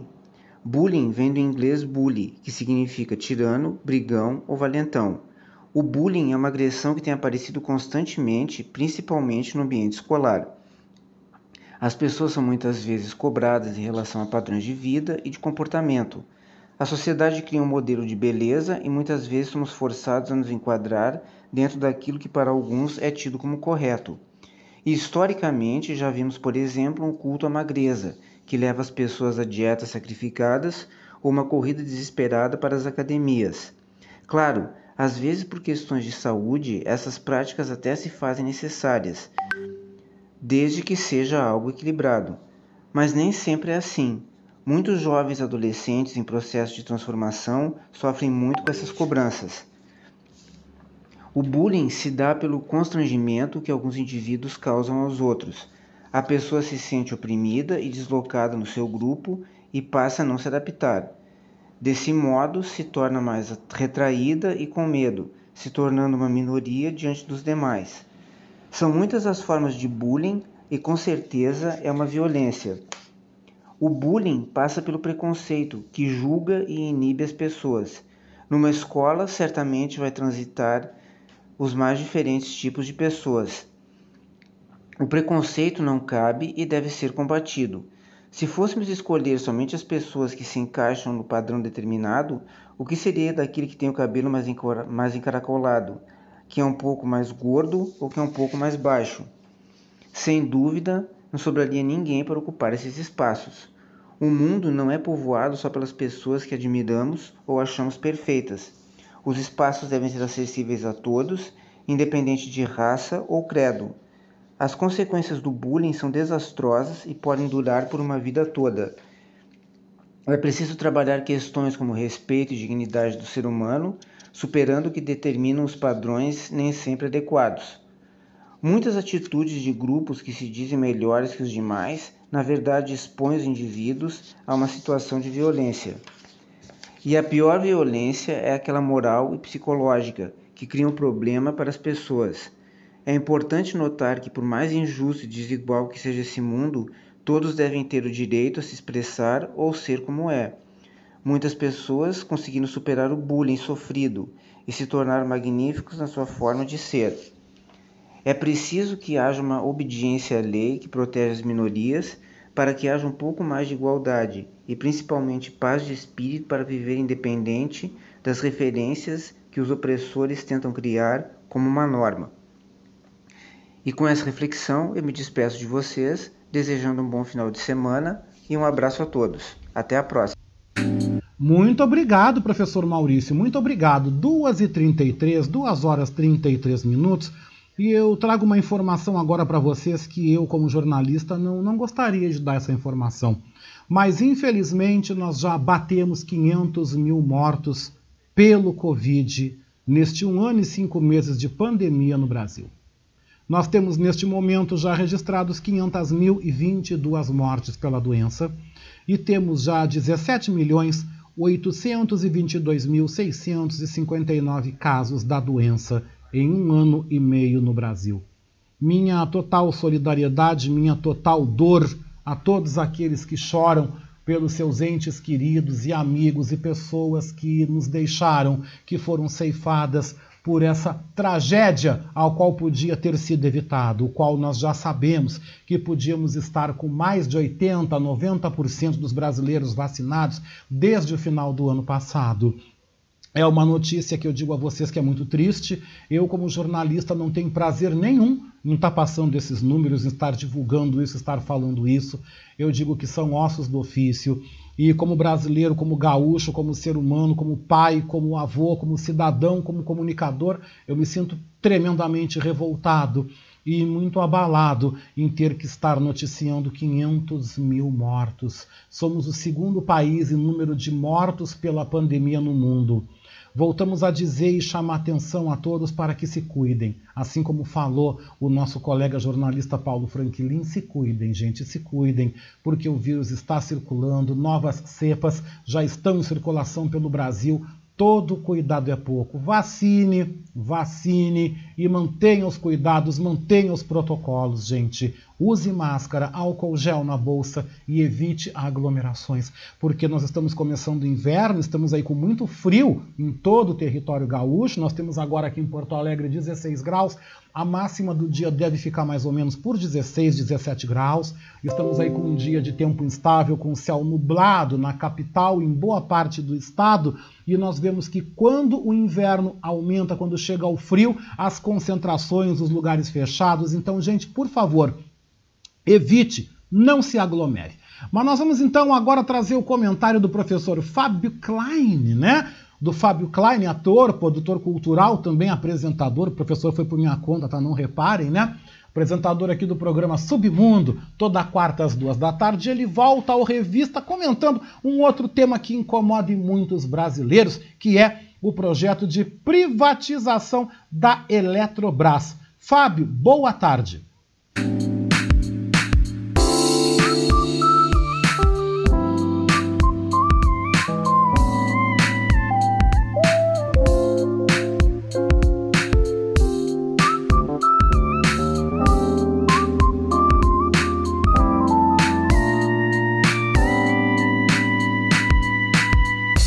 Olá, boa tarde, Oscar. Boa tarde, ouvintes da Rádio Manaua, do programa Revista Manaua. Fábio Klein aqui falando.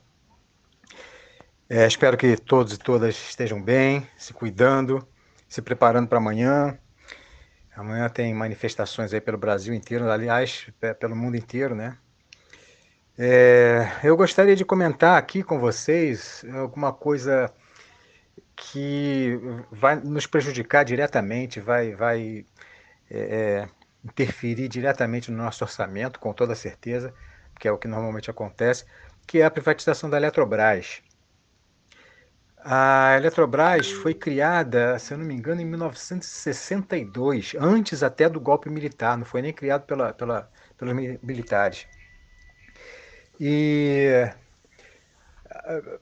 a, venda da Eletrobras é, é, é, é notório que é, vai interferir no nosso bolso. Né? Aqui no, no estado do Rio de Janeiro, nós temos a Light, que era, era uma empresa inglesa e tal, foi vendida, enfim. E hoje parece que a, maior acionista é brasileiro. Né? É, nós temos vários problemas com a, com a Light aqui.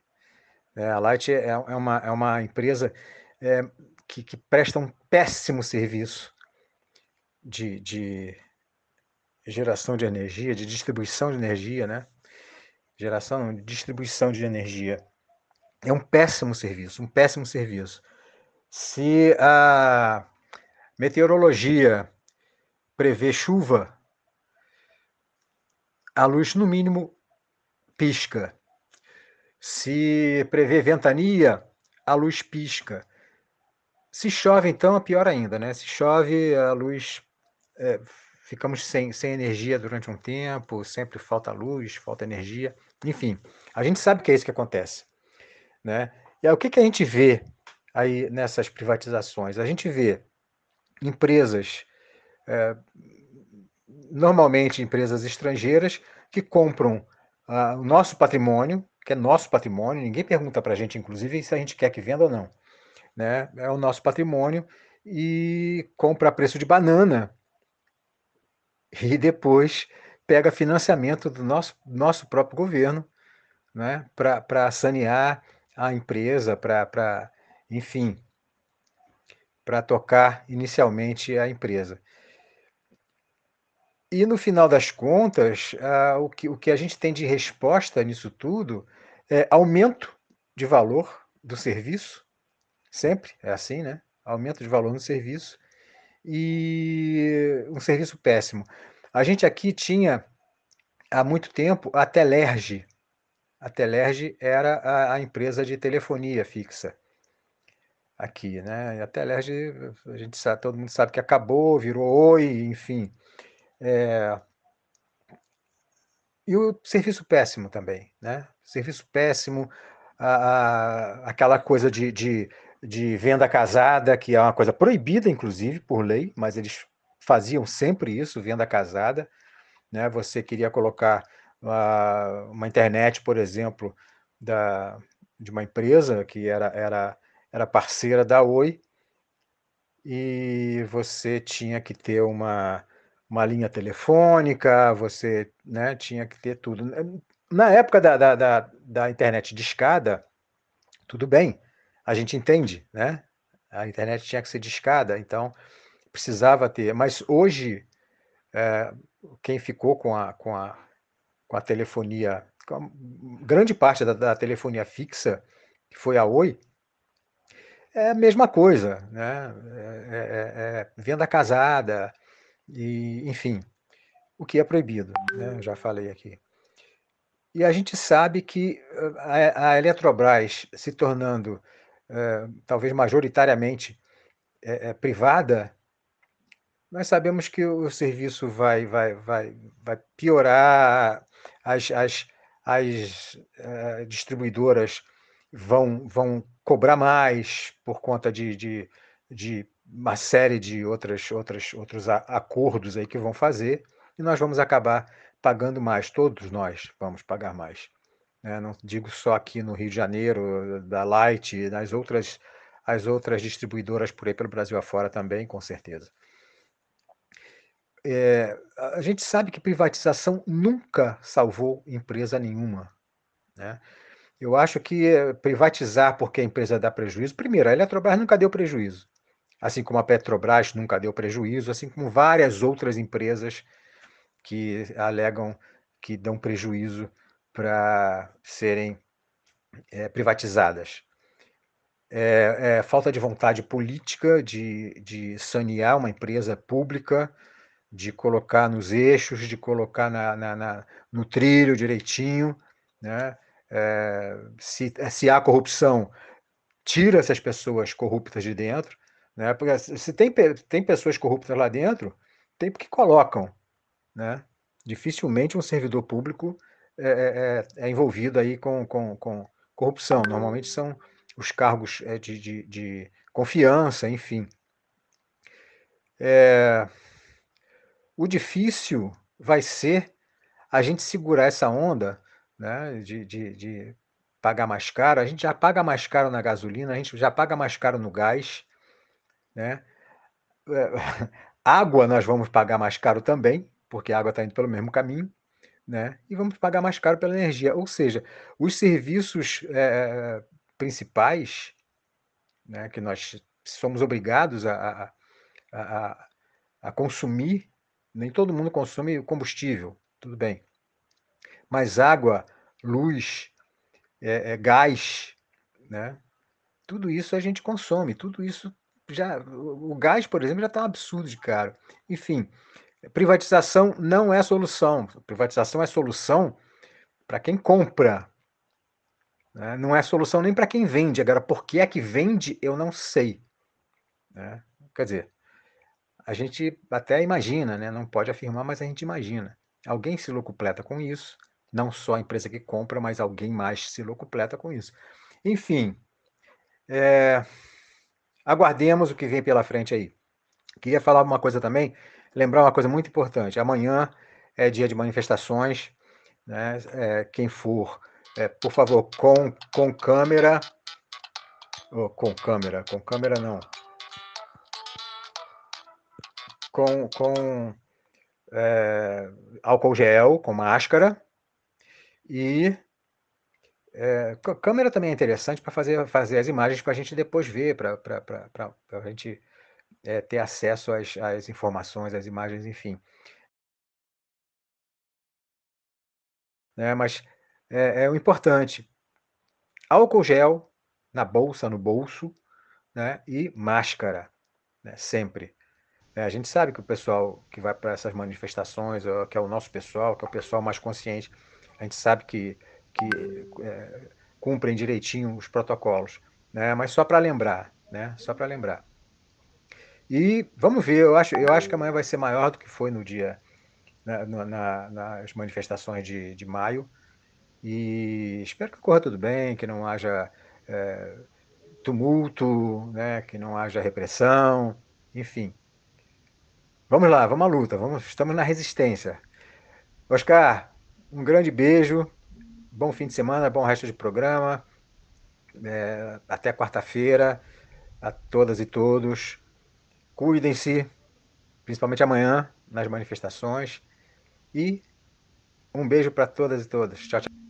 Muito obrigado, meu querido Fábio Klein. 2h45, 2h45. E para fechar o nosso Revista Manaua, nosso comentarista Oscar de Souza Marim volta ao programa nos comentando sobre a semana na CPI da Covid, hein? Oscar, meu querido, boa tarde.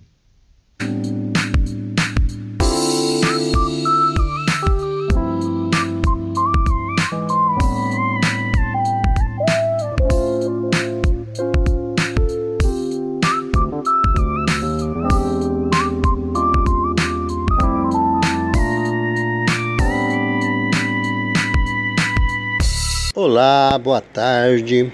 Boa tarde, Oscar Henrique Cardoso, meu mestre da comunicação. Boa tarde, meus queridos ouvintes, companheiros do Revista Manaua.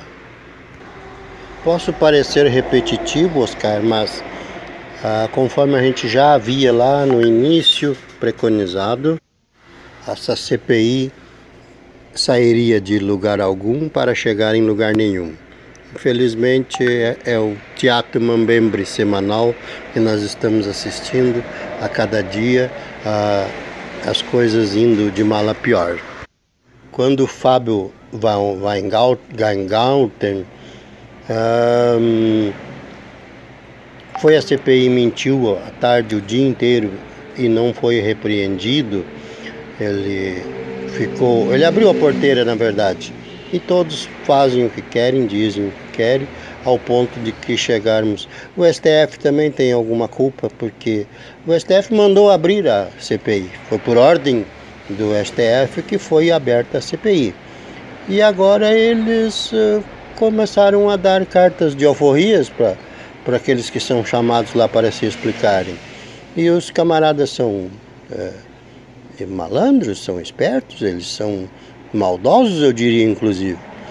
Chegam lá e dizem o que querem, fazem o seu showmício particular, viram as costas e vão embora sem prestar satisfação, sem ter compromisso de dizer a verdade. E os senadores que já não têm muita coragem ficam por ali naquela brincadeira de que eh, eu faço de conta que fala a verdade e você faz de conta que acreditou. Infelizmente, eh, agora temos também a situação de que o país cada dia fica mais vulnerável. ah, na madrugada, enquanto a CPI distrai ah, aqueles menos avisados, eles vão passando a boiada, vão votando tudo o que querem. Eh, já passou a lei de responsabilidade fiscal, ah, não existe mais. A questão da energia elétrica está a um passo da privatização e então essa conversinha que tem aí de que ah, não temos água, não temos chuva, não temos isso, não temos aquilo, é para baratear, para poder entregar bem baratinho para o sistema privado e logo ali adiante nós vamos pagar muito caro por isso. Falar do presidente é quase que redundante porque não temos presidente. Temos um, uma criatura lá que responde pela presidência, mas na verdade ele é um papagaio do pirata do, do sistema financeiro que é realmente quem comanda esse país e nós estamos na situação que estamos por conta disso. Por incrível que pareça, aqui na planície também estão fazendo coisas na Câmara de Vereadores para prejudicar o- os porto-alegrenses. Parece que não tem jeito, parece que a Carris vai mesmo para as mãos da iniciativa privada. É o prefeito Melonaro cumprindo as promessas de campanha eh, que fez para os seus próceres. Por hoje era isso, Oscar. Muito obrigado pela oportunidade. Um grande abraço a todos meus queridos companheiros ouvintes e aquele tradicional beijasco com gosto de churrasco. Meu muito obrigado, querido. E com Oscar de Souza Marinho, a gente vai concluindo aí a nossa edição do Revista Manaus deste sábado, 19 de junho de 2021, que teve o apoio jornalístico da agência Rádio Web e hoje da Rádio França Internacional. Também quero agradecer aos nossos comentaristas aí da edição, Ricardo Weber Coelho, Edinho Silva, Maria Maciel, Bernadette Saideles, Denilson Flores, Léo Cantarelli, Patrícia Nazi Sandes, Gustavo Deon, Biana Lauda, Paulo Franklin, Maurício Gomes, Fábio Klein e Oscar de Souza Marinho. Ufa, é o Dream Team do Rádio Gaúcho, né? Revista Manaus teve na produção e na apresentação este que vos fala, Oscar Henrique Cardoso, no apoio técnico, o aniversariante do dia, Jefferson Sampaio, qual eu mando meu grande abraço mais uma vez. No apoio institucional, Daniela Castro, Sheila Fagundes nas redes sociais e na direção da Rádio Web Manaua, Beatriz Fagundes. São 2 horas e 51 minutos. Na sequência, você acompanha loguinho a partir das 3 da tarde, né? A cobertura da Rádio Web Manaua neste 19 de junho, neste Fora Bolsonaro em todo o Brasil. A âncora, o comando é de Vera Galhardi, direto de São Paulo, com a participação de Beatriz Fagundes, Márcio Poçan, Cláudio Cantor e também Clau- ah, Carlos Aragão aí de Manaus. Temos aí colegas, colaboradores, Daniela Castro, que vai também lá para o Largo da Prefeitura. Enfim, nós vamos ter a equipe toda da Manaua cobrindo aí nesta tarde aí as manifestações em todo o Brasil. Porto Alegre, Rio Grande do Sul e também em todo o Brasil. Amanhã, gente, amanhã temos programação ao vivo aqui na Rádio Web Manaus, amanhã às 10 horas da manhã, no comando de Beatriz Fagundes, das 10 até o meio-dia. Nós temos o programa especial de aniversário dos seis anos da Rádio Web Manaus, que amanhã completa seis anos a Voz da Resistência. Vou dar uma passadinha por lá também. Eu volto ao vivo na programação da Manaus na segunda-feira, a partir das 10h30 da manhã. Lembrando que depois do programa especial, à noite, nós temos domingo.com com Adroaldo Bauer Correia e convidados às 7 da noite aqui na Rádio Web Manaus. Eu volto na segunda às 10h30 da manhã e aqui no Revista eu volto no próximo sábado ao meio-dia. E a gente encerra esta edição indo passar, deixando passar o nosso aniversariante do dia, Chico Buarque, gente. Chico Buarque para dar uma esquentada, gente. Vai passar. Inclusive o Bolsonaro vai passar, viu? Gente, beijão com gosto de coco. Até lá. Vai passar nessa avenida um samba popular. Paralelepípedo da velha cidade essa noite vai se arrepiar.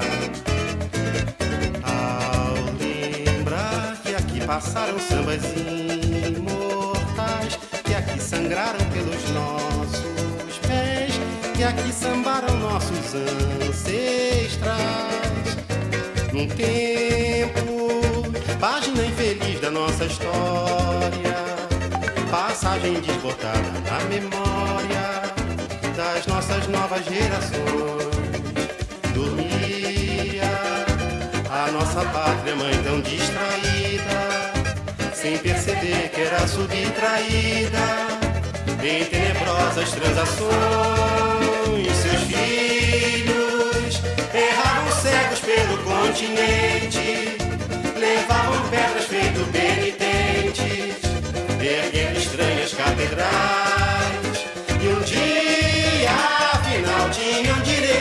alegria, fugaz, uma ofegante epidemia, que se chamava carnaval, carnaval,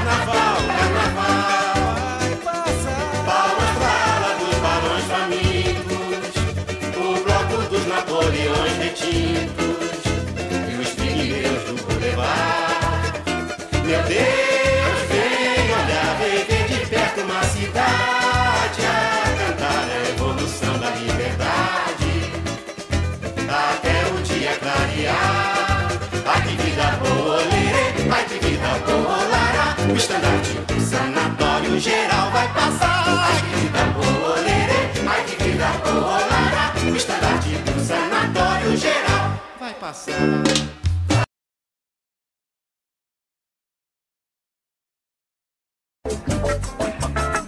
A